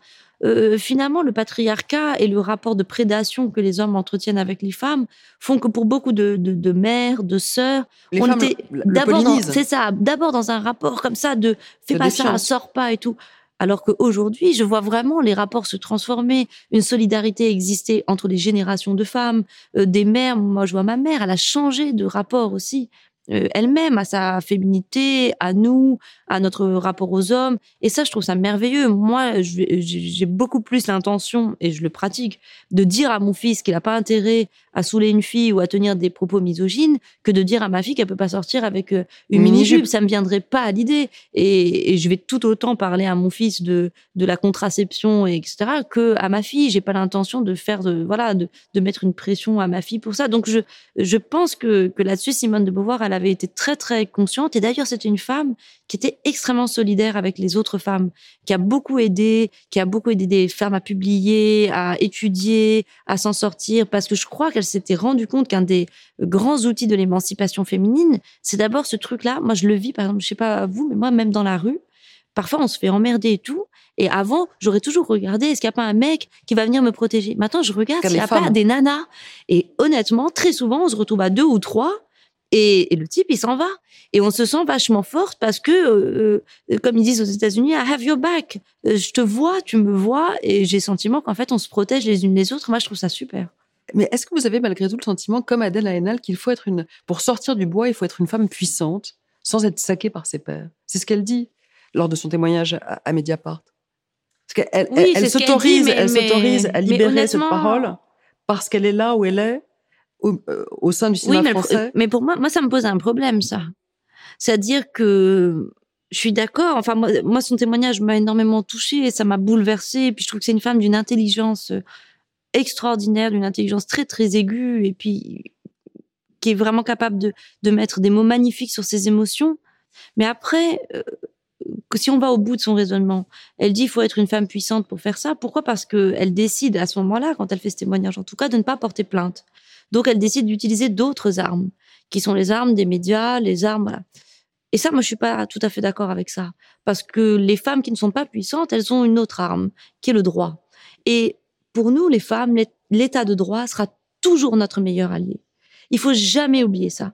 Notre premier combat, ça doit être d'avoir les mêmes droits que les hommes. Notre premier combat, ça doit être de regarder les hommes en disant tu es un criminel, pas de lui dire tu es un salaud, pas de lui dire tu es un monstre. Moi, ça m'intéresse pas de dire aux hommes que c'est des salauds. Ce qui m'intéresse, c'est de dire tu as commis un crime. Ce que tu as fait est contre la loi et l'État est de mon côté. Donc, je pense que c'est très très important d'aller là. Et aussi, c'est une sorte aussi de tribu qu'on doit à toutes les femmes qui vivent dans des pays où elles n'ont pas de droits pas de droit du tout, où elles n'ont pas, euh, par exemple au Maroc, vous avez des relations sexuelles en mariage, même si vous avez été violée, vous pouvez pas aller devant un tribunal pour dire moi j'ai été violée parce qu'on va vous dire mais non. Et pourquoi tu étais dans la chambre avec ce type alors que tu n'as pas le droit d'avoir des relations sexuelles en mariage? Vous allez en prison. Donc la loi, il faut l'utiliser pour nous. Il faut que cette loi, on se l'approprie. Il faut qu'elle soit à nous. Il faut pas qu'on en ait peur ou qu'on la regarde de haut. Et vous savez, la magistrature, c'est 80, 80% de femmes, les, magistrates. Les avocates aussi, c'est la très, très grande majorité. Aujourd'hui, il y a les moyens de peser sur la justice. Donc la justice, il faut l'utiliser, la mettre de notre côté. Ne, ne nous mettons pas dans une situation de, vivre ce combat féministe dans une forme de flou, d'arbitraire, de vengeance personnelle, parce qu'on a tout à y perdre. Il faut absolument rester dans le domaine du droit parce que on y a droit justement et parce que c'est c'est ça la loi, on doit la mettre de notre côté. On ne doit pas ni en avoir peur, ni dire aux filles bah écoute, je suis désolée, toi t'es pas puissante, t'as pas les médias de ton côté, donc bah désolée, toi t'es démunie, t'y peux rien, donc deviens connue si tu veux être reconnue. Non, c'est pas possible. Vous disiez que le mouvement MeToo a libéré la parole euh, des femmes et celle des hommes. Moi, je suis pas tout à fait euh, d'accord avec vous parce que je trouve que la grande question post-MeToo, c'est précisément le silence assourdissant euh, des hommes. On a beau tendre l'oreille, on les entend pas. or, l'historien Yvan Jablonka et plus récemment l'écrivain Christophe Tison, qui donne une voix à la Lolita de, de Nabokov dans Journal de Elle, les hommes se manifestent peu ou pas sur la question comme si ça ne les concernait pas. Moi, je crois pas que ça les concerne pas. On les mais je crois qu'ils sont dans un état de sidération. Je pense que ils sont complètement sonnés et que c'est très difficile, notamment pour la génération d'hommes de mon âge, qui ont eu une certaine éducation et qui, donc une certaine image de la virilité, de la masculinité, qui se rendent déjà compte que ça est ringard, que ça c'est passé, mais qui n'ont pas encore les nouveaux codes que vont avoir nos enfants, que vont avoir la génération que nous, on est en train d'élever avec de, nouveaux codes. Donc je pense qu'il y a une espèce de, de vide. Ils savent plus quoi être, ils ne savent plus comment définir cette masculinité. Mais moi, je trouve que dans l'intime, je trouve que dans la vie quotidienne, moi, en tout cas, j'entends beaucoup les hommes parler de ça. Et je vois les hommes changer. Je vois beaucoup plus d'hommes, par exemple, euh, s'occuper beaucoup de leurs enfants, partager beaucoup plus euh, les tâches avec leurs femmes. Je vois beaucoup plus d'hommes être très, très, euh, voilà, beaucoup supporter, soutenir la carrière de leurs femmes, se mettre un peu eux-mêmes en retrait parce qu'ils ont plus envie de ce truc d'être dévorés par une forme d'ambition et tout. Et je les vois observer euh, leurs femmes, je les vois observer leurs sœurs, je les vois observer leurs amis. D'abord se dire, euh, mais moi j'avais pas conscience que toutes les femmes elles avaient vécu ces trucs dégueux. Donc je crois que ce qui est terrible aussi pour les hommes, c'est le miroir qu'on leur tend. euh, c'est quand même assez sidérant, je pense pour eux, si on se met à leur place, de se rendre compte qu'ils ont forcément des potes qui sont des violeurs, qui sont des agresseurs, qu'ils ont forcément des mecs qui connaissent, qui ont profité à un moment ou à un autre de leur pouvoir, de leur position, d'une fille un peu bourrée pour profiter d'elle. Et je pense que même chacun fait peut-être son propre euh, examen de conscience en se disant à quel moment moi-même j'ai franchi la ligne qu'elle soit verbale, qu'elle soit. Donc, je... donc ce que vous dites, c'est que finalement, si on les entend assez peu, c'est qu'ils sont à la fois un petit peu honteux et en même temps victimes d'une alignation masculine, ce que, ce que. Ouais, je pense. De, ce rôle qu'on leur a. Euh, euh, sommé d'endosser depuis qu'ils sont moi, petits. Je crois que, en fait, être une femme aujourd'hui, c'est mille fois plus enthousiasmant qu'être un homme. Nous, on est là, on a tout à conquérir, on est, on est en train de se rendre compte de tellement de choses, on se regarde entre nous, on se reconnaît. Euh, être un homme aujourd'hui, honnêtement, je trouve ça vachement moins enthousiasmant, euh, même si je pense que ça va être sans doute la prochaine révolution. Peut-être qu'il faut repenser le masculin. C'est ça, il va y avoir une redéfinition totale de, de la masculinité, mais moi, ça, je le vis avec mon fils. Moi, mon fils de 9 ans me dit des choses que même moi, à son âge, j'étais incapable de, de, de comprendre. Je me rendais pas compte. Mais par exemple, l'autre jour, il s'habille, il, avait plus d'habits, donc il, il, était chez sa cousine, il était tout sale, donc il a mis des habits de sa cousine, et il s'est habillé avec un caleçon à fleurs et un t-shirt rose moulant. En plus, mon fils, il est un peu rond, donc ça faisait un peu bizarre. Et puis, euh, il y a quelqu'un qui s'est moqué de lui, qui lui a dit, t'es habillé comme une fille. Il l'a regardé, il lui a dit, ben alors, être une fille, c'est pas une insulte. Mais vraiment d'un air tout à fait, il comprenait même pas pourquoi c'était une moquerie de lui dire comme une fille. Et je vois qu'il y a quand même un changement. Puis il me parle souvent de misogynie, il me, il me demande souvent pourquoi, quand on regarde des films, mais pourquoi les femmes dans ce film, pourquoi elle est traitée comme ça, pourquoi on l'empêche de faire ci et ça. Donc euh, moi, je suis persuadée que cette génération, elle aura un rapport très très différent euh, au genre, au genre absolument, et que être euh, être un homme, ça va se redéfinir. Mais je suis pas facile, je suis persuadée effectivement que pour les hommes de ma génération, c'est très compliqué de savoir euh, de savoir où on est, qu'il y a comme une forme aussi de, culpabilité de, de groupe. Moi, j'ai écrit pour le New Yorker une une nouvelle qui s'appelle La Confession et qui est l'histoire d'un homme qui raconte un viol qu'il a commis. Moi, je me suis souvent dit, euh, j'ai beaucoup d'amis qui ont vécu des agressions sexuelles, j'ai des amis qui ont vécu des viols, euh, et je me suis souvent dit, mais je connais tellement de filles qui ont vécu ça. Forcément, je connais un homme qui l'a fait. Forcément, parce que le violeur, c'est pas l'homme qui est au fond de la rue toute noire avec un couteau et qui est monstrueux. Le violeur, c'est un homme banal. Hein. C'est votre voisin, votre frère. voilà, c'est ça. et elle a absolument raison. Et quand j'ai écrit cette nouvelle, c'était exactement ça que que j'avais à l'esprit. Donc, quand je je suis d'accord avec vous que la parole des hommes me manque, mais c'est cette parole-là, moi, qui me manque. La parole des hommes violents, la parole des hommes violeurs, la parole des hommes harceleurs, et il va falloir que notre société, même si c'est terrible à entendre, il va falloir les écouter. Il y a un podcast magnifique qui s'appelle Des hommes violents que j'ai écouté. Et ben, qu'on le veuille ou non, c'est déchirant hein, ce qu'il raconte.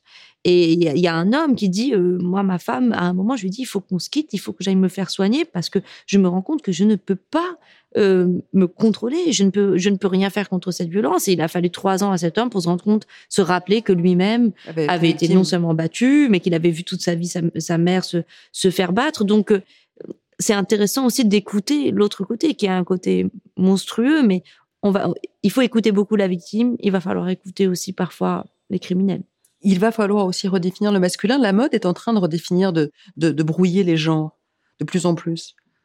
Oui, alors moi je sais pas si ça passe forcément par l'androgynie, la redéfinition du du masculin. alors moi ces trucs de oui, c'est il faut un homme qui assume sa féminité et tout. Honnêtement, euh, moi je m'en fous. Moi je veux juste un homme euh, qui assume de respecter la loi, un homme qui assume de pas siffler les filles, de pas les violer, euh, de pas leur mettre une main au cul. Mais après, euh, il peut être euh, voilà hyper viril et avoir Vin Diesel comme idole, ça ne me dérange pas du tout. Chacun a l'idole qu'il veut avoir.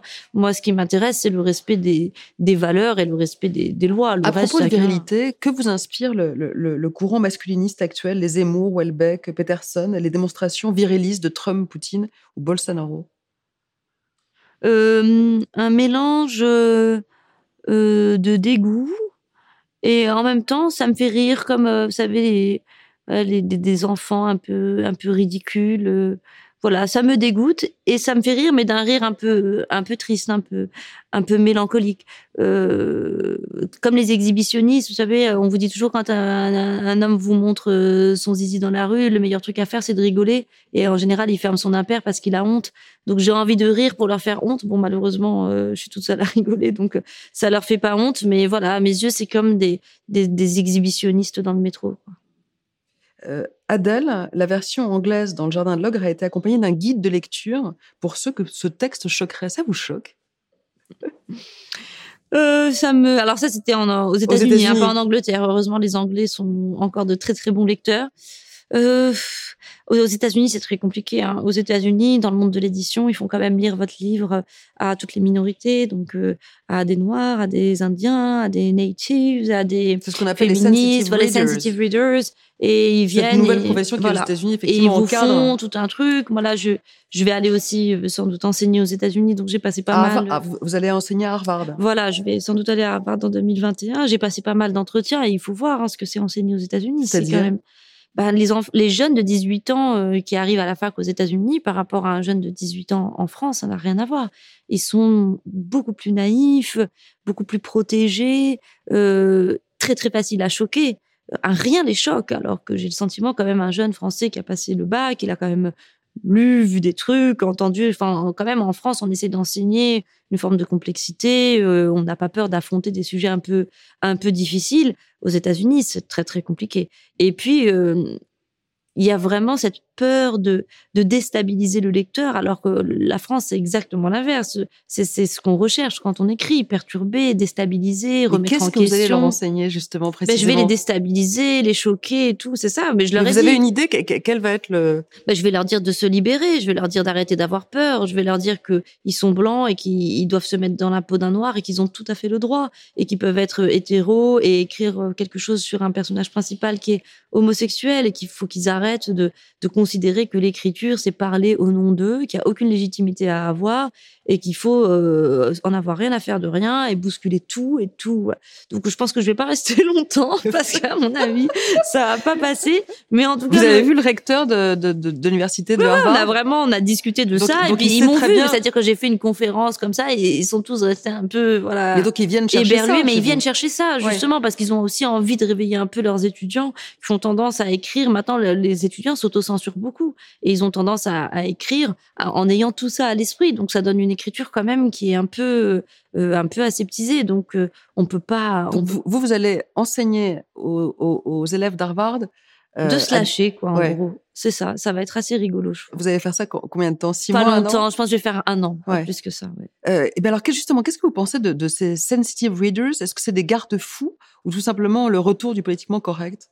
Une ah, forme de du politiquement correct pour moi. C'est vraiment du politiquement correct parce que euh, quand bien même d'ailleurs euh, une minorité, un groupe euh, serait serait choqué si c'est une très grande œuvre d'art qui dit quelque chose de vrai sur cette communauté ou qui la décrit d'une manière peut-être choquante et tout, mais qui la décrit avec force, avec beauté, avec poésie. Qu'est-ce que vous voulez dire? Qu'est-ce que vous voulez faire? Est-ce que vous allez censurer un très grand poème, un très grand livre, je sais pas moi, euh, sur euh, un quartier, sur euh, les homosexuels ou sur je sais pas quoi c'est ridicule, ça n'a ça n'a aucun sens. Est-ce que le, le, le, le, parfum de censure en ce moment, vous savez, certains ont pensé à réécrire Carmen ou La Belle au bois dormant. Non, mais le problème, pour moi, c'est même pas la censure, c'est l'autocensure. C'est le fait qu'avant même de le présenter au public, on pense qu'il faille l'édulcorer. Euh, c'est ce manque de confiance vis-à-vis du public qui, moi, m'inquiète beaucoup. Les gens, ils nous ont pas demandé de réécrire La Belle au Bois dormant. Ils sont tout à fait capables de comprendre que La Belle au Bois dormant aujourd'hui peut poser problème. Et ça, on peut dans une belle mise en scène, intelligente, vivante, un peu voilà avec euh, soit de l'humour, soit de la violence. On peut tout à fait mettre ça en avant et le public comprend. Donc, ce qui me dérange dans cette autocensure, c'est presque une forme de condescendance vis-à-vis du lecteur ou du spectateur, où il faudrait lui prémâcher le truc parce que oh là là, le pauvre, il, est très sensible et puis il peut pas comprendre, il a pas les armes. Non, les gens ont, ont les armes. On peut pas écrire de livres en pensant que le lecteur est bête. Quand on écrit un livre, on pense constamment qu'il est intelligent et d'ailleurs on n'arrête pas de se dire ça j'ai pas besoin de lui dire parce qu'il va le comprendre. Un livre c'est une immense ellipse. Les gens pensent qu'on écrit des choses. Non, un roman, c'est tout ce qu'on n'a pas écrit. C'est ça qui compte. C'est ça le rapport avec le lecteur. C'est tout ce qu'on lui dit pas. C'est là que se noue le lien entre l'auteur et le lecteur. Donc, si vous pensez qu'il est bête, vous êtes obligé de tout lui dire, de tout lui expliquer. Donc, faut pas faire des romans. Faut faire des modes d'emploi de, de, de machine à laver. Vanity Fair vous a classé, je vous adore. Vanity Fair vous a classé deuxième parmi les 100 personnalités les plus influentes au monde. Le New Yorker vous a consacré plusieurs pages. Vous êtes entré dans le classement des 10 meilleurs livres de l'année du New York Times. Vous êtes au passage devenu une icône glamour, faisant la une duel comme du Nouvel Ops. Le Guardian vous tient pour l'incarnation de l'élégance parisienne. Bref, vous êtes la française du futur, Leila Slimani, métissée et multilingue.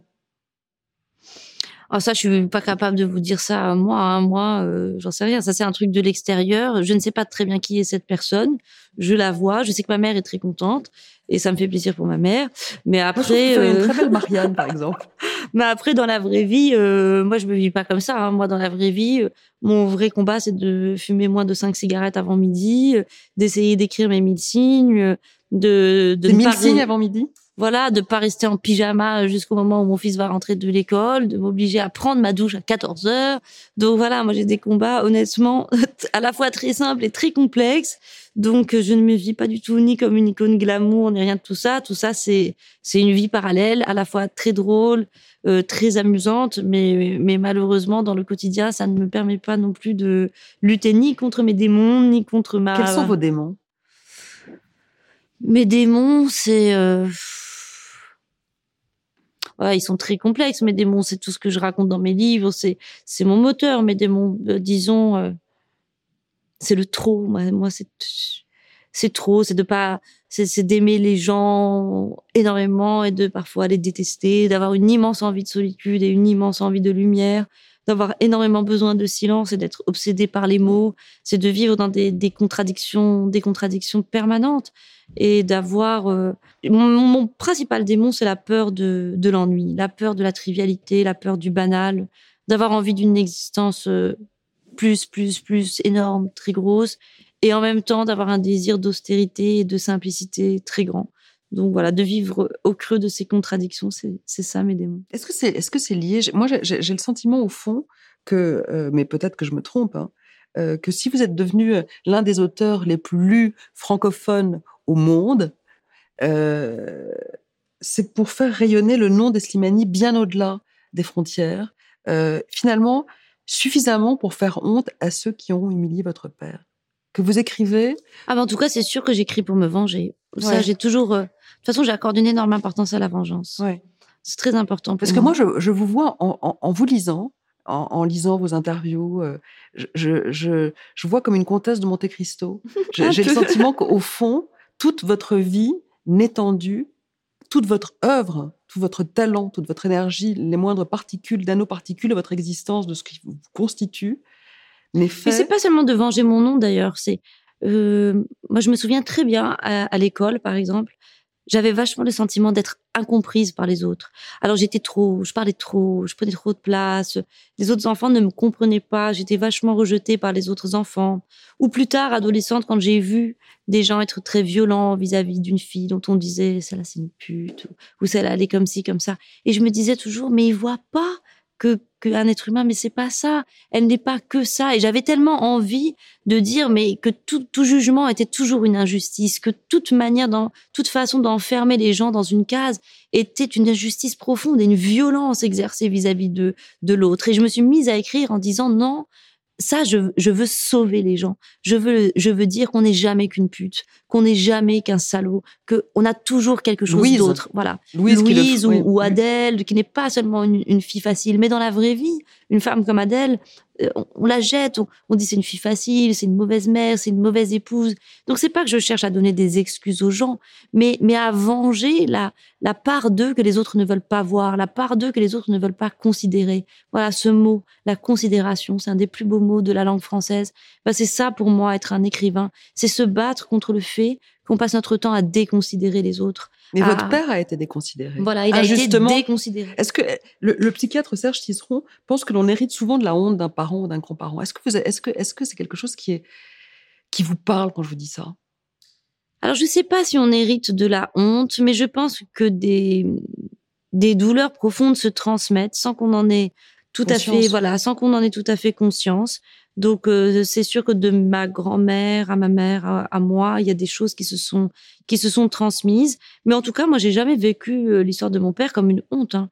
Euh, J'avais un immense sentiment d'injustice et d'impuissance. C'est très très énervant de voir que les gens ont une prise sur vous peuvent vous faire du mal et que vous, vous ne pouvez rien.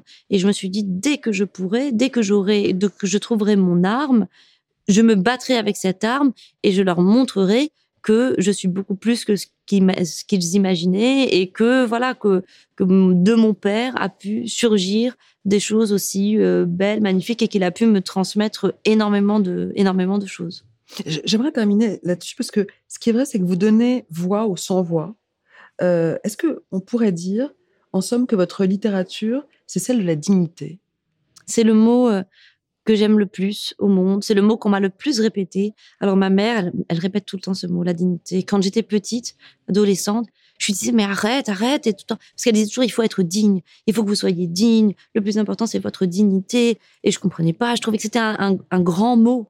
Euh, et, et, que j'avais pas l'âge de voilà d'être d'être digne comme elle le disait. Et puis maintenant, j'ai compris ce qu'elle voulait dire que non seulement il fallait se montrer digne, digne de ce qu'on a reçu, qu'il fallait se montrer digne face à l'adversité, et puis surtout qu'il fallait toujours avoir de la considération pour la dignité des autres, qu'attenter à la dignité des autres, les humilier, euh, ne pas les voir, ne pas les écouter, rire d'eux, c'était la chose la plus violente et la plus terrible qu'on pouvait faire parce que c'était facile.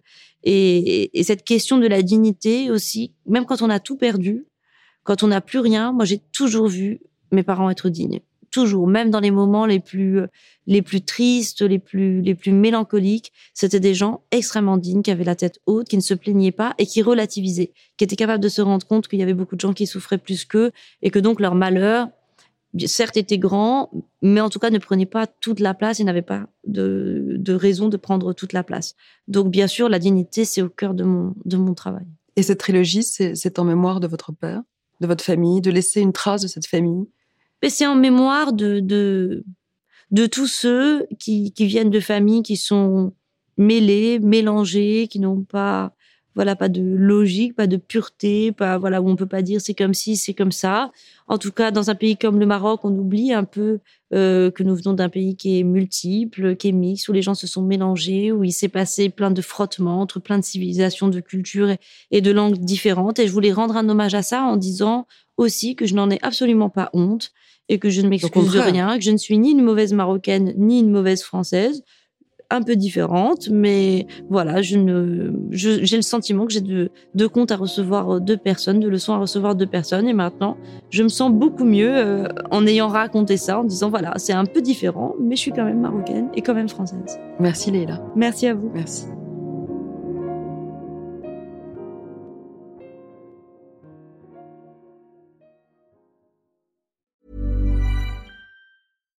When you make decisions for your company, you look for the no-brainers. And if you have a lot of mailing to do, stamps.com is the ultimate no-brainer. It streamlines your processes to make your business more efficient, which makes you less busy. Mail checks, invoices, legal documents, and everything you need to keep your business running with stamps.com.